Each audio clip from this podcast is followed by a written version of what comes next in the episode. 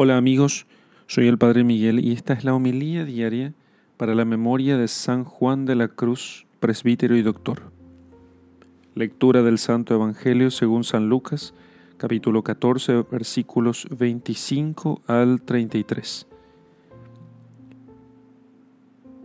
Como grandes muchedumbres le iban siguiendo a Jesús por el camino, se volvió y les dijo, si alguno viene a mí y no odia a su padre, a su madre, a su mujer, a sus hijos, a sus hermanos y a sus hermanas, y aún también a su propia vida, no puede ser discípulo mío.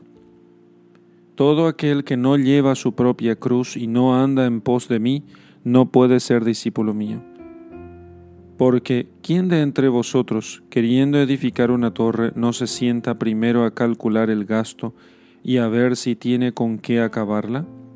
No sea que, después de haber puesto el cimiento, encontrándose incapaz de acabar, todos los que vean esto comiencen a menospreciarlo diciendo, Este hombre se puso a edificar y ha sido incapaz de llegar a término.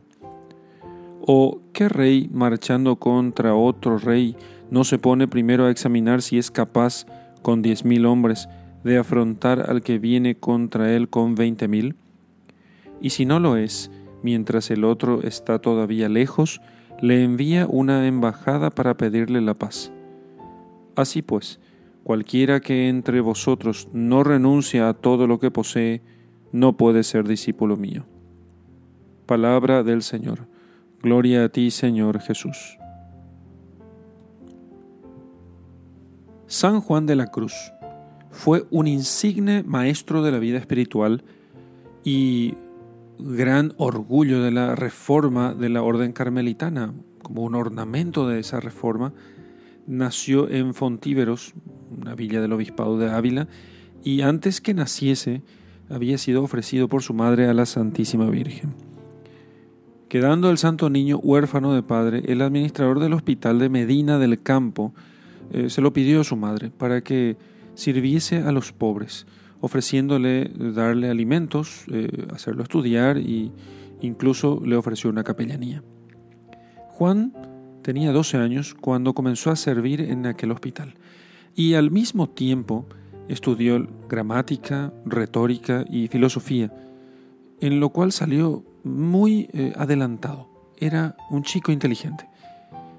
En, estas, este sentido, y habiendo algunos religiosos fundado, eh, unos carmelitas fundaron un convento en Medina, eh, en el cual el santo tomó el sagrado hábito, siendo aún joven, y resplandeció enseguida en el espíritu de oración, en la pobreza e inclusive en la austeridad de vida.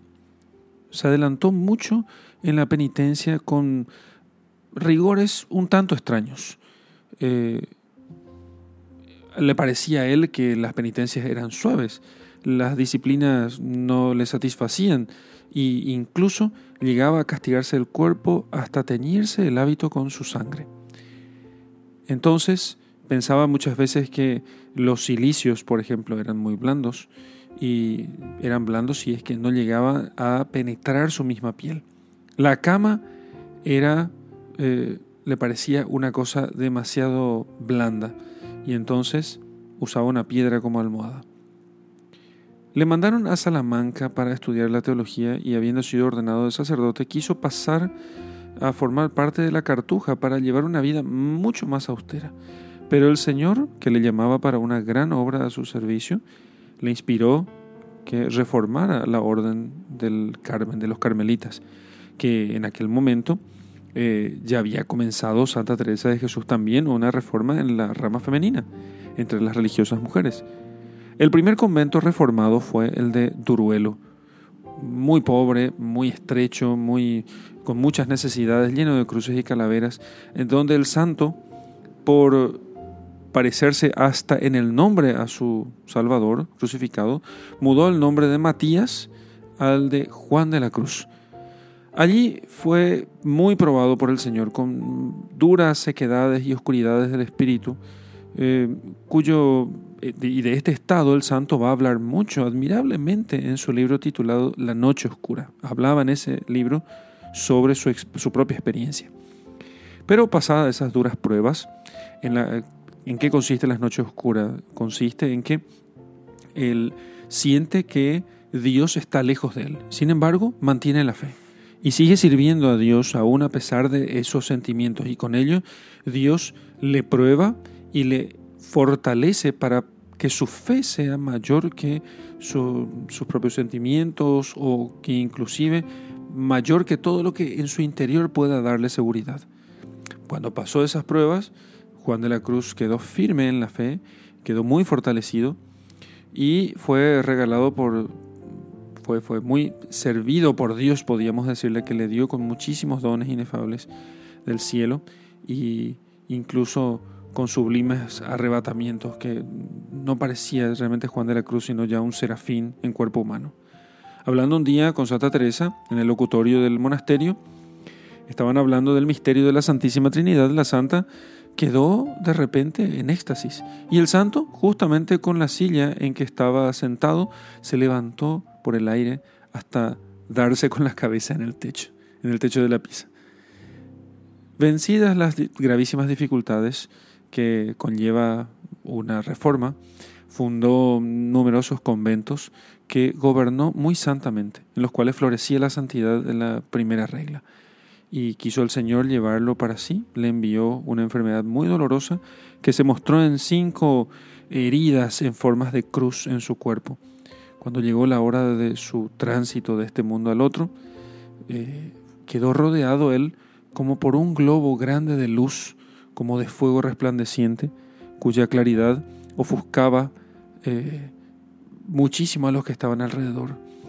Y entonces todos quedaban admirados, admirados de aquello, y se sintió por todo el convento una celestial fragancia. Qué gran alma la de Juan de la Cruz. Dichosa el alma que, a imitación de este santo confesor de la fe, Juan de la Cruz se esfuerza en renunciar a todo lo que parece florecer a la sombra de esta vida. Juan de la Cruz renunció a todo.